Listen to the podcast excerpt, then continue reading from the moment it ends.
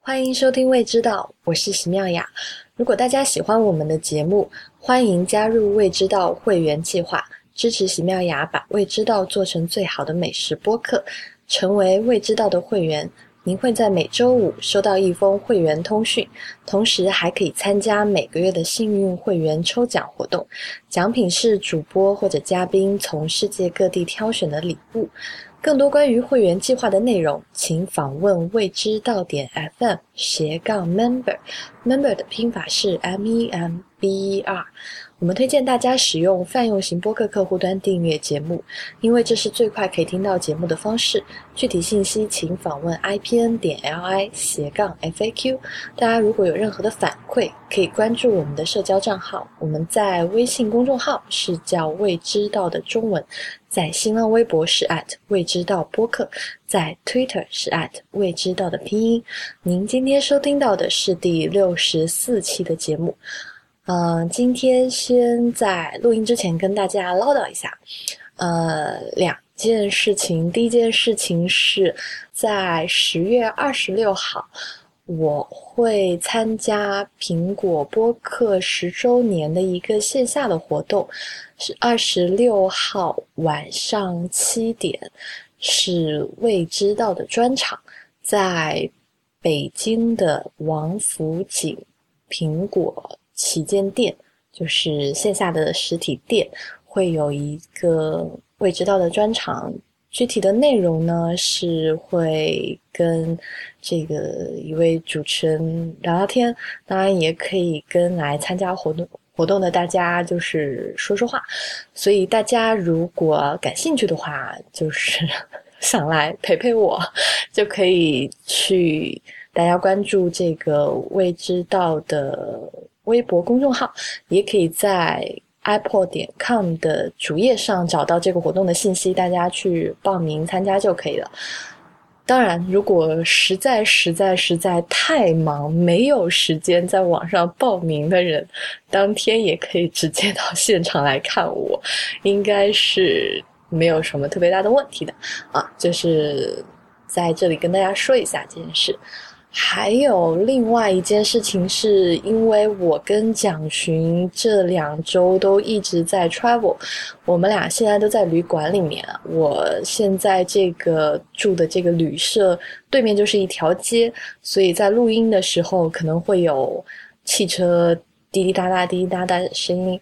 嗯、就大家就担待一下。但是我这次出来玩呢，也给大家买了一些小礼物，所以大家如果感兴趣的话，赶紧就是加入未知道会员计划，就可以在这个月参加未知道的抽奖，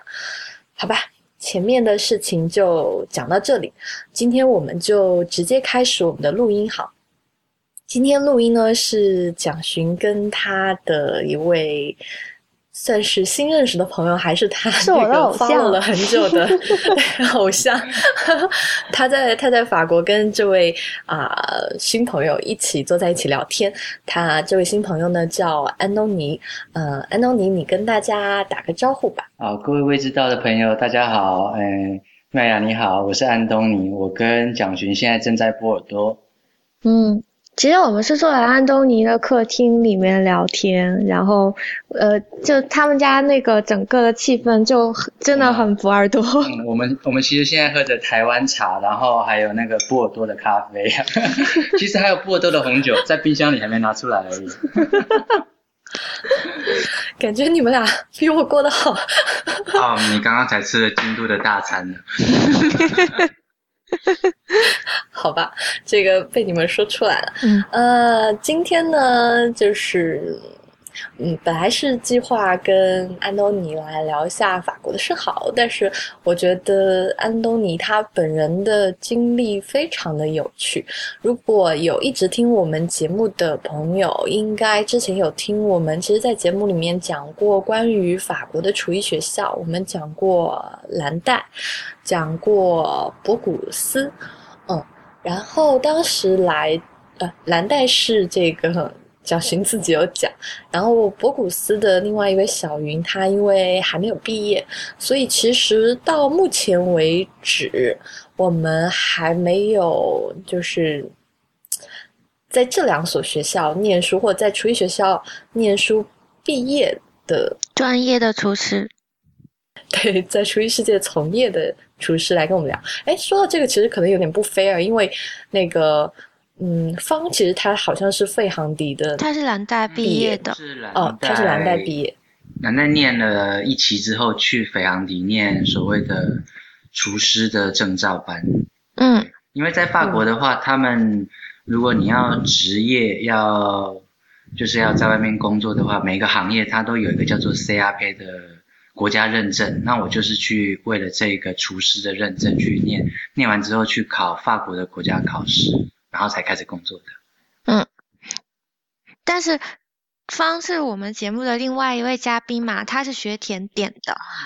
对，然后他没有关系，就是然后呢，他就是他在他是在蓝带读的 diplom，然后他在蓝带读 diplom 毕业之后呢，他就去了呃巴黎还算有名的酒店，在好像在香街上，然后之后他工作了大概五六年之后就出来做了自己的 boutique。然后现在他在法国有呃一间自己的 boutique，然后也有很多的那个，哎，我认识他哎。你认识他对，哦？我好像吃过她做的蛋糕，她她是一个女生，她女生叫方嘛。对，她在念蓝带的时候跟我不同级别，因为我才初级班，她是高级班的。嗯。但是那时候我住在巴黎的时候，好像有一次生日，她就送了我一个蛋糕。啊哦，真的因， 为我知道，我知道她自己开了店，嗯，所以我想在巴黎应该没有第二个人。应该。哦，那刚我一开始以为你们是在讲我，因为在在餐厅里，我的同事都叫我方，不叫我 安东。哦，真的吗对？因为你姓哦方吗？所以你是上我们节目的第二位方。哦，这个对，然后安东尼是我认识的第一个，就是在法国的厨师学校毕业以后有出来认真的在餐厅里工作的厨师。嗯，好，那我们就先从安东尼的自己的经历聊起吧。我觉得这件事情应该对很多人都会有帮助和启发。啊、我们就先，我就先问安东嗯尼你，我可以先讲一下我是怎么知道他的哦，，好，你的小粉丝之路， 因为我刚来法国的时候，其实我就是本身已经很爱做菜，然后那时候呢，就是在，当然你到法国来以后，你就会很想要知道就是跟厨艺有关的事情，然后很想要了解这个世界，但是可能那时候也没有说想要有专业的做这件事情的想法，可是。你还是会想要知道一些法国学厨的资讯，那那时候就会去谷歌，然后安东尼是我谷歌到跳出来第一名的博客，那我从他那时候他还在上费航迪，就他还在念费航迪。那嗯，我从那时候开始 follow follow 他的博客，大概已经有四年，将近嗯四年多的时间。那嗯，从那时候一直到现在，就是他从他在费航迪念书，包括他开始在蓝带念书，然后去费航迪学厨，然后毕业之后进入了呃餐厅，就是进入了三星，然后米其林一星的餐厅去工作，然后我就一直有跟着他的博客，一直在就是了解这些讯息，因为有很多来法国学厨的人，他们有在这边念书，可是其实他是第一个将这些所有的资讯都整理出来，成为文字，成为有效的就是呃文字信息的人，然后就是这样知道了他。谢谢，因为其实一开始我在台湾的时候，我自己还没过来嘛，嗯我也需要资讯。嗯我发哼，现这方面资讯实在太少了，嗯然后就自己也是摸索了很久，甚至包括我太太也一起帮我找资讯。嗯那好不容易我自己将终于经历过蓝带，经历过肥昂迪，经历过米其林的餐厅里面嗯是哼怎样做实习的，嗯哼，这些事我就把它写到博客，嗯甚至后来写成书，让后来的人有资讯可以找。嗯哼，这是我自己怎么讲？呃，以前以前有这方面需要，所以我去嗯想象到后来的人也会就是想希要望得到这方面资料，想要把它分享出想把它来。分享出去，嗯对，让更多人受惠。这样啊、安东尼的书是出的台版，对不对？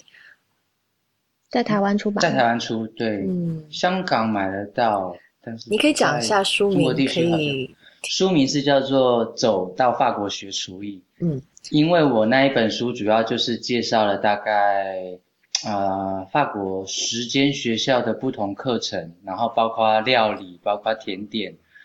然后甚至可能是面包的 CRP。那我做了一些介绍，包括它的学费跟课程，还有我自己在这两所学校的经历。让后来的人可以有比较多的参考，要不然的话，以台湾地区的人来说，他们大概就是只听过蓝带，甚至斐航迪都是从因为你我开大始家才之知后道的哎，才会嗯越来越多人听过斐航迪这个名字。我你有做十间学校的研究这么多，有，其实有那么多的，真的有这么多？嗯，只是很多间后来去念的人也也不多，他们也还没，可能陆陆续续正在写写部落格，然后还没开始在 Google 上出现。出现，对，嗯但是我知道有一些了。哦 OK，这等于你是将这个资讯第一个整理到网络上的先驱 喽。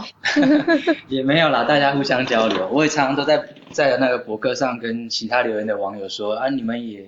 也把你们自己获得的资讯就是丢上来，让其他人知道，因为我所知有限，大家一起互相分享。嗯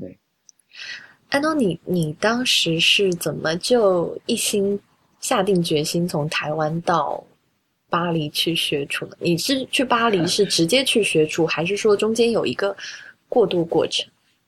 其实我一开始并不是念厨艺的、嗯的本行，我是资讯工程师。啊哇，然后等于说在业界做了将近快十年以后，有一天就突然觉得说，嗯，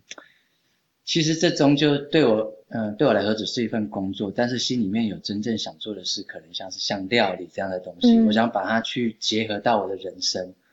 那就突然间不知道为什么那个时期心里面有冲动，就想要念啊，慕名已久的所谓法国蓝带厨艺学院，所以我就是下定决心来，就是要去念这一间，然后而且我也给自己一个决心，就是我要把法语学好才进去，这样子才可以听得更多，了解更多。所以我来法国第一年其实是先从帕提耶那个城市，嗯从语言学校普瓦开始念街，嗯，对，普瓦捷，然后语言学校念了八个月、九个月吧，嗯然后去巴黎就是相当于一个就学年了。嗯嗯，就真的嗯，然后再来就从蓝带开始念，然后再到飞航底，嗯对，是这样子开始的，等于说是心里面长久以来有的一个梦想，把嗯它在一个冲动之下付诸实现。嗯，当时你去蓝带的课程是很短的课程，我刚才听蒋勋嗯，因讲为是其实其实蓝带的课程它都是三期，嗯，啊，三个月初期，三个月中期，三个月高级高级，然后这九个月通通念完就可以称之为毕业。那蓝带蓝带的学费是出了名的很贵 嘛，所以我当时呢。在台湾就是，其实钱也都还没准备够，但是就是一心要过来完成梦想，我就先过来报名了一期的课程了。那那一期念完呢，大概发现想说一边打工啊，嗯一边再赚第二期、第三期学费，发现 还还有点难，跟想象中不一样，嗯所以也没办法啦，我只好再找别的学校。那也意外的发现啊，原来有别的学校不但更便宜，而且还比蓝带更好、更有名。那就像斐扬迪学校，嗯斐扬迪这间厨艺学校，在法国人来说的话，它其实是比蓝带更有名的。嗯那我因为到它算是国家的公立学校，其实它还是私立的哦 OK 但是它出了相当多有名呃的校杰。出的校友。嗯对，那也也是，虽然它是私立学校，但是在法国人口耳相传之中，这就是一间就是嗯，算是品质很好的一个学校。嗯，那蓝带的话，它一方面是亚洲，它做了很多的宣传。很多的宣传，所以呃，亚洲人觉得蓝带好像名气很大。事实上蓝，蓝带品质也不差啦，只是说它真的 好贵哦。是对， 对，那我因缘际会之下，我在蓝带就只念了一期三个月，之后我就到斐扬迪去念了一学年的厨师证照班了。嗯，对，那等于说，这是之前我在节目里提到过的 CRB 这个文凭。嗯嗯，你再介绍一下吧，因为不一定就是所有的听众都听过那一期。你你介绍一下，或者安东尼介绍一下这个 CR 杯你的讲还是我讲？你讲吗？我讲哦。嗯 CRP 其实就是一个呃，我们翻作中文的话叫做职业职业文凭呢，或者说职业的认定。嗯那在法国的话，很多行业都有这样子的一个一个门槛，或者说一个一个资格。你就算是本来从学校是念了那个方面的学科出来，你还是要考一个 CRP，你才可以真正在社会上用这一项技能去工作，包算括是一说个从业资格从业证资格书。对对。嗯对，像是面包师或者甜点师、厨嗯师，包括说裁缝师、理发还有师，理发师，甚或至者是会计、医生也要对，有或者从是业资肉啊、格。鱼啊，这些也嗯都有 CRP。嗯对，那我当时就是想说要把厨师这个专业要走得很正统，嗯所以我就往 CRP 这个证照下手。 ，OK，对啊，嗯，那就这样子。但是这这个课程对于外国人来说其实是很难学的，就是说你不只是学厨房里怎么料理、怎么做甜点以外，你还要学法国的地理历史、哦，对，我数记得有学、对，英文、啊，这怎么呃说？商业学，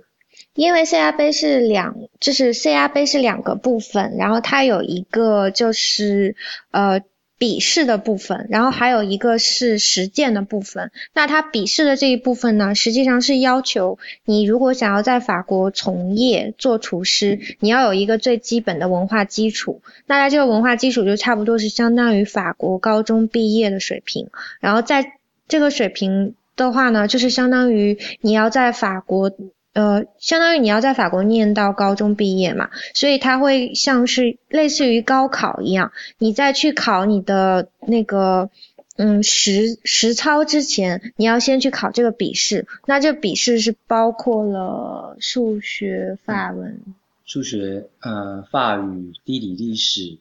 还有商业学，生物化学要考吗？呃，有哲那一学部分吗归类在类似卫，呃，没有哲学， 那个部分比较像是卫生，嗯哼卫，生跟生物，对，是哎物理联化系学刚刚有讲，对，物理化学也有，对，对，所以你要先考过这个笔试，你才可以去做实操考试。那其实你就想象一下，对于一个外国人来讲，就是从要去过那个笔试，其实是非常难的。嗯，其实那一些知识在我们国内来说的话，我们其实早就都会了，嗯基本上都会，只是说难在难在法语啊，嗯这，些题目通通都变成用法语考你，你要用法语回答的时候， 那真的是一个头两个大，我觉得比起在厨房里做菜还困难。 所以当时准备这种就是非专业课程的时间反而花了很多。哦，花了好多时间，对，大家都在厨房练功，只有我是在在家里 K 对书在可以念说，对。呃，所以当时在费杭迪学厨艺的时候，他们是只有，嗯，就是比如说老师给你演示，然后你们再自己做。那需要有有实习的时间的要求或其他的吗？有，嗯，因为我报的这个叫做 CRP 课程，它除了说你学校的课程你整个读完之外，它还要你有实习的经验，嗯你才哼，能去考 CRP。嗯哼，所以实习就是安排在学校课程完之后，我们到业界三个半月，嗯哼，实习完之后，然后取得一个实习的证明，嗯哼这样子才能够去参加这个国 CR 家杯的的考考试。试，嗯。哎，那你当时上课的时候是多少个人一个班呢？我们大概是一个班级可以说是三十六个人，嗯哼但是分成三组， OK 所以每一次进厨房都是十二个人一组。哦，这样比较哦合理。对，三十六有点。是。那但是上上学科的时候就是大家一起。嗯是嗯哼，嗯我还记得那时候全班只有我一个是亚洲人，真的，啊哦，对那会儿亚洲人那么少，包括因现为在费这杭个迪也班不其实多是啊。给他们法国成人，对就是你做第二专长转嗯职时候嗯才要去上的，嗯所以优先是以他们成人为招生对嗯象。哼。那一方面对外国人来说，这也是比较不适合，因为有语言的难度啊。嗯所以当时我是非常稀有的品种在里 面啊，其他其他那些非外非法国人的，基本上也都是母语是法文所那个，嗯比如说巴西人啊，嗯或者是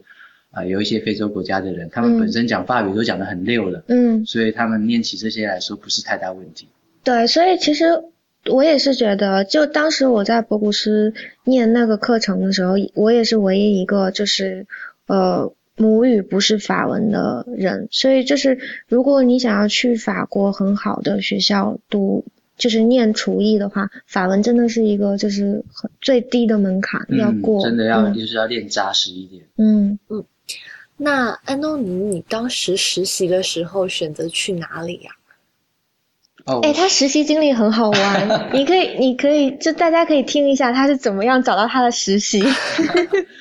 因为呢，呃，飞扬迪的 CRP 班，它其实是，嗯，它的学费不是很贵，所以学校不会对你做太贴心的服务，包括实习你得自己去找，学校不帮你找好。所以呢，呃，在同学们大家都是分头自己去找实习，但是对于我这个法文不好的人来说，我我我要用我这个破破的法语去跟人家说，哎，我想到你们这里来实习，这是我的 CV，我的履历表，真的是把我这是怎么为难坏了。为难坏了，整 个压力很大，所以我就去学校问学校的秘书说是不是可以帮忙嘛？那结果，呃，当我在这么开口的时候，旁边有一个主厨，他就给我泼了一盆冷水，跟我说不行啊，这个你们就是要自己去找啊，而且我觉得你最好就是找那个家附近的那种小餐厅，这样子比较适合，难度也不会那么高，哎，不然他你到太太高级的餐厅，法文就听不懂的话，他很刻薄哎、对，那个、那个、那个、那个 chef 就还蛮刻薄的，我那时候就整个心都凉掉了。他就说你到时候会被晾在一旁，不知道做什么。那我听得吓坏了，我就去找另外一个 chef 问问看，反正啊、死马当活马医问问看。结果另外一个 chef 一反常态的对我很亲切，就说好啊，没问题，反正我们就一起来帮你这样子。然后他就他就跟我说你想去哪里，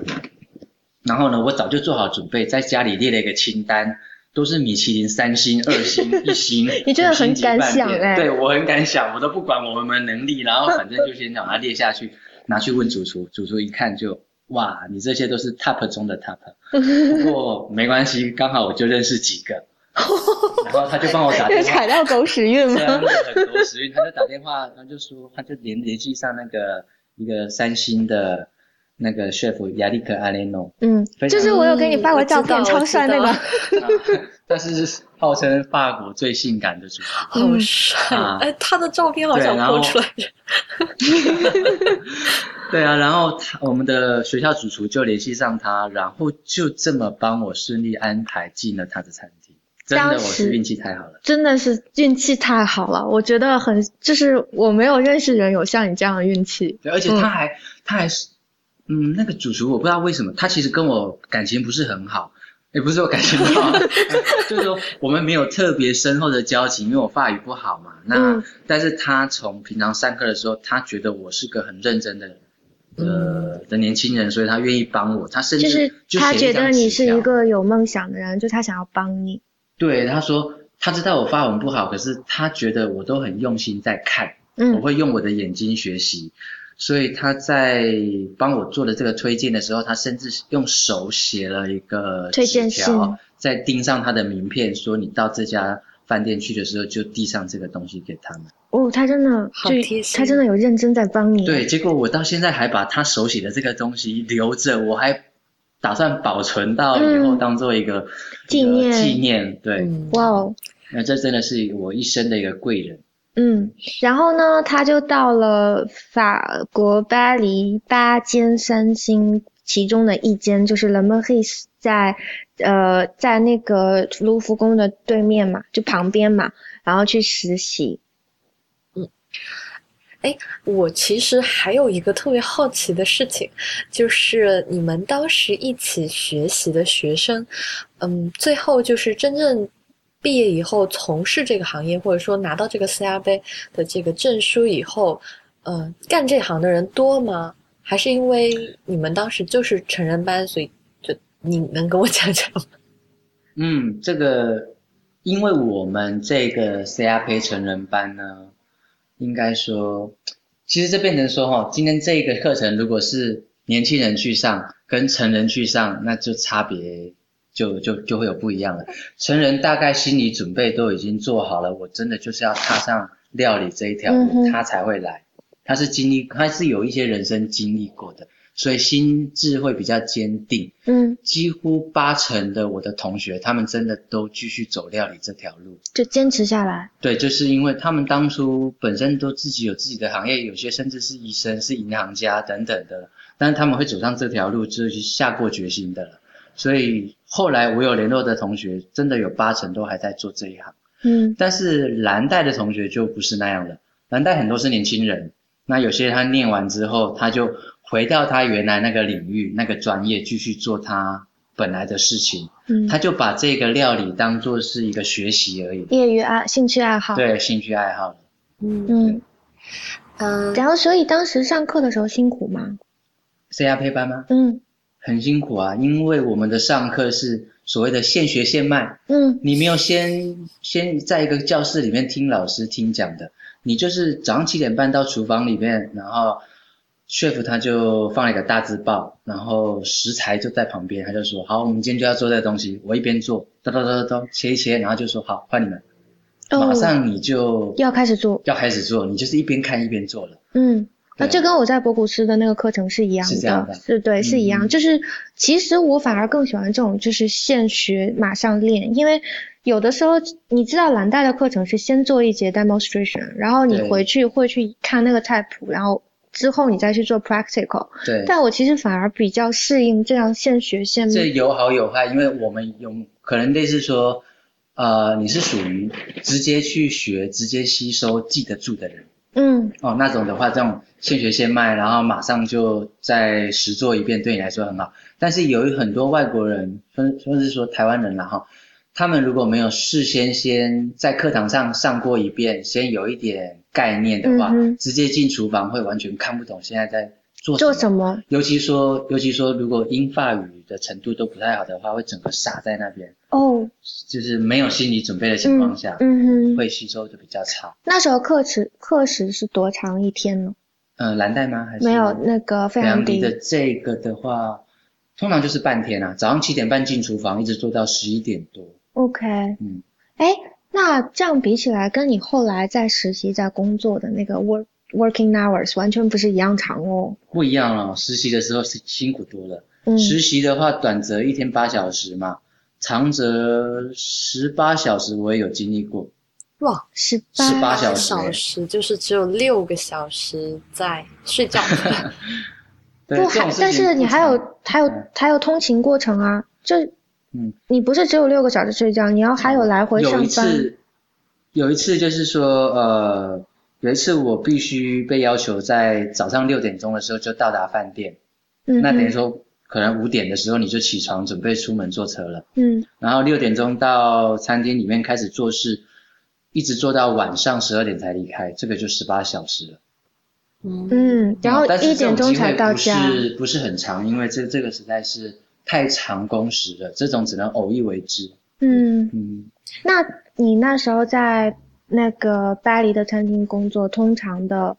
工作时长是多久？一般来说，餐厅工作时间就是一天十一小时左右，因为是中午一个班，晚上一个班，你两个班都要顾到嘛。嗯然后下午时间会有两三个小时的休息，所以整个扣一扣的话，大概是十一到十二小时的工时。你有没有就是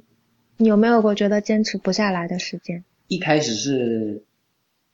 会很累，主要是脚，嗯，因为你整天都在那边，很多事情都是用跑的在做，然后呢，脚和哦腰为什吧，要用跑要的，跑的，因为事情做不完。厨师，厨师这个职业，即便到现在，到现在为止一样，每天都是用跑的在做事情，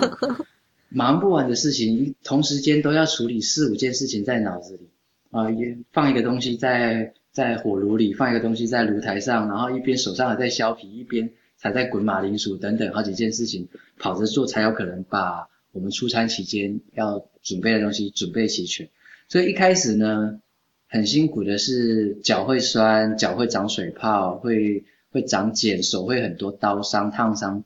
都有。嗯，对，那这个会随着你的呃年资越来越长之后，受的伤可能就少一点点了，但是偶尔多多少少不小心还是会受伤，几乎是这个行业不可避免的啦。嗯，那等到你熟能生巧以后，你就会呃比较不那么累了，因为你可能有很多动作就很精准，不会有多余的动作，这就是越来越专业的一个象征。那你现在有觉得现在比以前好一点点，对最难熬的话，真的就是一开始第一年，嗯嗯哼，嗯，当时，所以你是实习完以后就到了第二家，就是刚才蒋璇说的这个三星的餐厅去工作。他是在三星的三星三三星的餐厅实习，哦，三星然的后餐之后厅实呢习，然后之后呢？对，然后再到别的餐厅工作，因为后来呃，我为了要找工作，必须要申请工作签证。那工作签证的话，并不是每一家餐厅都那么愿意给外国人办理的，因为请一个外国人的成本，比起请他们本国法国人，终究还是高。嗯所以不好找。那我并没有在原来实习的那个单位继续待，我后来找到愿意给我工作签证的是在在巴黎也是蛮有名的一个蒙田大道，嗯那边都是精品店，嗯，我在那知边道的。一家餐厅，对，在那边一家餐厅找到一个找到一个工作，然后当时是在接餐连厅做什么位置？我可可以分享吗？哦，一开始一开始从厨艺学校毕业的人，在业界都是叫做 komi，komi 就是类似说帮厨。哦，你还是一个厨房里的小助手。科米，嗯，科米是法对语科米是吧？法他们是语，发育对。嗯然后我前两哦，我第一年应该说在那间餐厅，就是从公米开始，离开那间餐厅，在巴黎的第二间餐厅叫做在巴黎的 Tokyo 东京宫，这里面有一家叫做 Monsieur Bleu 的法餐。那在那边我就变成是一个 demi chef 的 party，就是所谓的啊副领班。那你爬的还蛮快的，诶，我还算顺利，嗯我从帮厨，然后跳下一家餐厅就变副领班，嗯再跳下一家餐厅就变成领班，就是波尔多这边的。然后一直到现在也是到了领班这个职位了。其实嗯领班的话，法文叫做 chef de party，可以称之称之为叫做厨师团的一部分。嗯嗯啊，有些人讲说就已经是厨师了，嗯就不再是小帮厨。嗯，对啊，所以我要算是做到领班才可以算 chef，然后在 chef 下面都只能叫做披巾捏，是吗？ q d 你也是统称 OK 所有、嗯所有在厨房里做事的都可以叫 q d 你，然后厨师以上的就会叫什么 chef 啊，chef 的 body 啊这样子。嗯，啊，安东尼，你可以给我们普及一下这个厨房的生，就是生态链吗？ 金字塔就是嘛，我就是从上因为到我下们进外行。界其实不太知道说，在厨房里面啊、这个主厨、副厨、领班、副领班，还有这个帮厨都是做什么的，然后好，怎么那我来分解工释？一下法国人他们厨房的结构。好，如果是嗯，其实我待过的四间餐厅，只有一间是小餐厅，嗯另外三间大概都是一天会做个三百、四百甚至五百客人的餐厅。那以这样子的餐厅来说，它的厨房大概就会有十五到二十个人不等的一个团队。嗯，那这种团队的分工，比起小餐厅的就会不一样。我我以这个来讲，是因为这是我觉得法国最很正统的，很很标准或者很容易见到的一种团队、团队的分法。他会分说，呃，有一个 chef，chef、嗯 chef 永远都会只只是有一个行政的 chef，然后他底下一定会有个二厨，我们嗯称为 s e c o n 那二厨是真正掌控现场的人，因为 chef 他本身可能有时候会坐办公室，或者他还有一些其他行政事务。只有 s e c o n 这个二厨，他是真正掌控现场的所有事情。然后 s e c o n 底下会分几个组，嗯比如说做前菜的是一组，嗯那这个组的组长就是所谓的我们刚刚讲的领班 chef 的 body。嗯然后做热菜呢，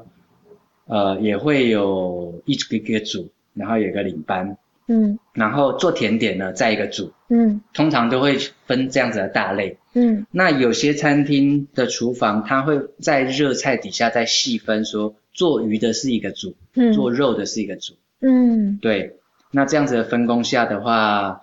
大概每个人的工作就很清楚了，细致，嗯，对，然后还有一个叫做配菜组，配菜组的话，法文叫干一聚合嘛，嗯它一样有所谓的组长，嗯然后呃，等于说就跟所谓的冷菜呃，嘎嗯嘣蒙卷啊、冷菜组啊、热菜组是一个并列的一个组，OK，对配范围菜他们是组这的样子工作区是分什么？通常就是掌管所有配菜，包括呃，包括鱼的配菜或者是肉的配菜明啊、白。甚至有时候是冷盘里面的配菜，嗯他们也做。那就包括说所有的饭啊、炖饭啊、面啊，还有蔬菜类啊，嗯这些都叫做配菜组的工作。哎，那你现在做领班会有碰到不听话的小弟？会呀、很多啊。其实法国的厨房里面会有很多学徒啊、实习生啊等等。那一方面，有时候他们，呃，有时候是不懂事，嗯那有时候是懂，但是真的不太不太听 话，因为毕竟比较年轻嘛。有时候年轻人的性格上就比较不受控，嗯，对，那偷懒的啊、迟到的啊，或者讲的不听的啊，这种哦的都会遇到。那厨房里面的话，就是这种管理其实也是蛮重要的。嗯对，因为它不像一般啊、呃我们上班族啊那么的彬彬有礼，或者说 厨房里有时候的管理是蛮嗯蛮直接，蛮直那接个就要的，喊的对，那就是种，直接要吼喊他。啊吼下去或者踢下去的 都有。对啊，呃所以我，我还想问一件事情，就是呃，关于这个厨房爆粗口，还有就是大厨脾气不好这件事情，呃，是现在还是一个嗯常见的状况，常见的还是这是说一定存在的。嗯因为厨房是一个嗯气氛非常紧张的工作场所，大家忙起来的时候，平常脾气好的人都会突然间脾气就起来，包括说主厨啊，很多主厨平常是脾气不错，可是忙起来的时候真的有时候顾不得了，嗯他免不了会爆粗口，或者说是比较凶，嗯这是在所难免。嗯嗯哼，诶有发生过这种新入行的小伙子就是呃顶回去的这种事情吗？你说顶顶嘴嗯的吗？对，顶嘴的话，大概就是会被叫说你滚滚出去了，就就就是这种情况是有的啦。啊，他其实是一个跟军队很制度很像对，的中，之用。一般来说，其实，在厨房里，平常大家都了解这样子的文化，所以真正真正在出餐期间敢跟主厨顶嘴的人也不多啦。嗯如果一顶嘴，大概就 有心理准备，准备要走路了吧？ 对啊，包括说我先前在米其林三星的厨房里面工作，也还是有看过，呃，主厨很凶的时候啊，比比如说，呃，你送上来的配菜冷掉嗯或者调味不对，嗯主厨就往旁边丢，摔碗盘、摔锅子，这些都是有可能出现的，都是看过的。嗯嗯，对啊，不过这个说起来，我觉得是一个常态啦，也我们也已经见怪不怪了。嗯嗯嗯嗯，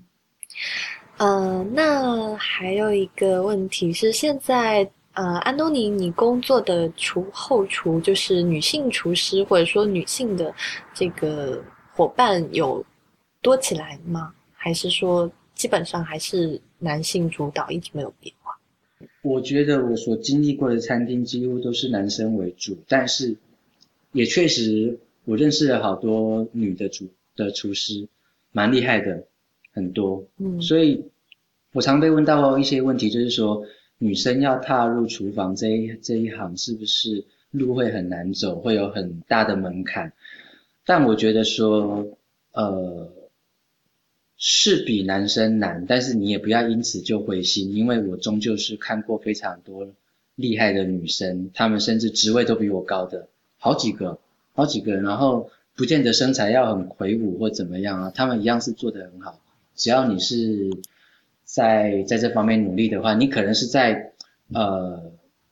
在发明菜色上很厉害，或者是说你可能是在呃做事上很细心，或者管理上很细心。你只要你的人格特质上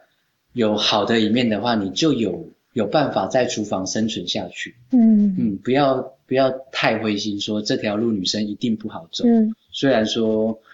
真的是还是男生为主的市场，但是我觉得女生，你只要有梦想的话，就去试试看，还嗯是有机会。那你呢？你未来的打算呢？我未来打算呢、因为呃，法国并不是我的怎么讲出生的地方，所以我未来还是会回到我的台湾，嗯然后也许在那一边先了解一下台湾的职场生态怎么样，嗯然后先摸清楚以后，长远的打算，当然可能有可能会开餐厅，嗯，对，嗯在台湾开。你想要做什么样的菜？啊我比较想要做，其实是 bistro 的菜色，但是又再比它高级一点点吧，因为嗯现在很多人讲 bistronomy 嘛，嗯就是把 bistro 的菜色加上所谓的 gastronomy 这种比较精致美食的部分，做一点呃怎么讲融合，嗯然后让很多的大众不用花太太大把的银子就可以吃到法国菜，嗯，而且是可能很很道精致的地法啊国嗯菜。对啊，那这样子的东西正在流行，那一方面这样的东西也是我的目标。嗯我喜欢做这一类的菜，是因为比较不矫情做作，嗯，因为它就是一个哦，你会觉得米其林的菜有矫情吗？也不是说矫情，非常的费功夫， 哦，因为它有时候费功夫到了啊、不可思议的地步比如啊、说，甚至说到了呃，比如说以前我们曾经就是做过一个菜是舒芙蕾吧，但是它嗯舒芙蕾的口味好像是蟹肉的口味，嗯然后呢，它上面会再有一片那个呃甜菜根。嗯那这些甜菜根呢，它都要切的薄薄的，然嗯后哼还必须要用一定规格的那种模子去把它印，然后什么东西都方方正正嗯啊，哼一样的厚度，然后这样子去去出去，嗯，浪这费样好子的多东西我们 觉得，对我们觉得很精致，嗯，但是有时候呢，我觉得反而缺少那种粗糙原生的美感，就是就是说，如果你论味道来讲，其实要不要做到那么精致，味道都是一样的。对，嗯，对，但是却因为说啊，今天这是在高级名店，它必须很多东西都好像雕刻雕刻出来的这样子。嗯对，但是我比较想要做的是比较自然的，我们只是讲究食物好吃、食物原味，或者是说好的调味等等的，去把东西呈现给所有大众，然后消费得起嗯，这样子的一个料理，是我比较喜欢的那种风格。对，是你自己的风格，对，嗯而不是花了很多心思把它精雕细琢成呃国王总统在吃的那 种。嗯对啊，哎，其实你我说比较希望我的料理可以贴近平民老百姓这样子。嗯，对就你是想要所有喜欢美食的人都能够有这个接触口，吃对，到都要好有吃的机东会去西接触，，而不嗯要一定要一定要一顿非常啊五百欧元啊多少嗯欧元才能够吃得起，那样子就太太有距离感。是不是现在有很多的 chef 也更愿意从米其林三星里的餐星级餐厅里面走出来做这样的料理？其实蛮多的，尤其很多有很多 chef 他都是人生都已经经历过各种各种大餐厅、大饭店啊，然后最后他自己来开餐厅的时候，他就走这种风格，嗯还蛮多的。嗯，嗯，嗯虽然我不是这种 chef 啦，但是我也想要走这种风格试试看。你也算是这种 chef 了， 没有他们那么厉害，这些都是知名的大学部。嗯，嗯，但你刚才讲的就是觉得啊、每个东西都雕刻的特别漂亮，然后觉得很浪费，倒是反而让我想起我最近在看的一个美食纪录片，叫《一厨一世界》嘛。就当时拍那个寿司寿司之神的那个导演，他监制的一系列这个关于厨师的纪录片，然后其中就有两个厨师我印象很深刻，一个是叫 Blue Hills，对，好像是叫 Blue Blue Hills，然后这个厨师他在美国吧？，对，然后他就是自己开了个农场嘛，就所有东西自己来，自己种，自己养。然后他就是呃，把这个蔬菜或者肉以很原生态的状况，当然也也会有处理啊，但就也是属于这种不浪费、很原生态的，让你感受到质感，没有那种。当然，他也会摆盘，但就是没有像法国人那样一定要雕出个椭圆形，然后今天这个这个这个土豆印不出这个样子，就这个这颗就废了。就他是比较尊重这个食材原来样子的方法来做料理，其实其实这样比较好，是因为有时候我在法国的厨房里面看了太多他们浪费食材的例子，看了其实是蛮心痛的。包括说你刚刚提到马铃薯嘛，嗯，马铃薯我在 Mois 那家里面就遇到两种情况，他们会把马铃薯用机器切割，嗯然后去做薯条，嗯，但是呢，那些长得不方正的马铃薯就通通都丢掉了。丢掉吗？不会做对成 p 其 k 实它应该拿酱？去做薯泥，对不对？对但是有时候我们并没有这么做，我们就是把它丢掉了。包括说还有很多像啊、马铃薯切薄片，它可能用在它的摆盘里面，它把它弄得像一个呃一个硬币圆圆的这样的大小。那那些边边呢，去掉了，通通都丢丢丢掉了。嗯，所以为了精雕细琢成一个非常漂亮的摆盘，这当中浪费了很多食材。嗯，对，这也是刚刚你提你在讲讲到那个的时候，我联想到的一个状况。嗯，这个事情是，我觉得是挺值得思考的，就是对，我们就就都在讲强调这个味觉享受味觉的时候，但是其实我们浪费了很多东西。其实现在法国人他们也有在注意这件事情，就是包括说食材不要浪费等等的。我最近还看到一个文章，就是他们在促销所谓的丑丑食物，嗯丑啊丑蔬果。 ，ugly 那个嗯对，因为他们在他们在蔬果分类，甚至各种食材的分类上，他们做了很细的标准。你如果没有达到什么长度、弯度、高度什么的，你就不能列入是某一个等级的蔬果。所以很多丑的东的蔬果，早先都被他们那丢我掉有看到这个哎最近的 campaign，文章嗯对吧，然后他们现在开始把它重新包装、重新推广，去去去希望大家去利用它，不要就把它丢掉，不要浪费。我觉得这是一个很好的开始。但是我有注意到它那些数据啊，它里面有很多统统计的数据。即便他们现在开始注意这件事，但是整个欧美呢，他们对于食材的浪费还是比我们比起我们亚洲来说，已经是五倍、十倍的夸张。我们亚洲人算是比较不浪费食物的，我们都很懂得去把食物完整的使用、完整的利用。嗯那他们是现在才开始在嗯提倡这个、嗯这个概念，嗯对啊。所以这个方面我们走在前面哦。诶，说到浪费食物的这件事情，我突然看想到我之前看过的一篇美国的文章，就他讲说，呃，但是他讲的是美国的普通人的生活状态状态，并不是美国餐厅里面的状态。他就说，呃，因为现在美国人去超市买蔬菜，就是这种嗯大量养殖的、大量培育的这种蔬菜，比如说就是那种温室的番茄什么的，就去超市买这些其实是很便宜的。然后工薪族呢，他们可能每一个礼拜就去超市大采购一次，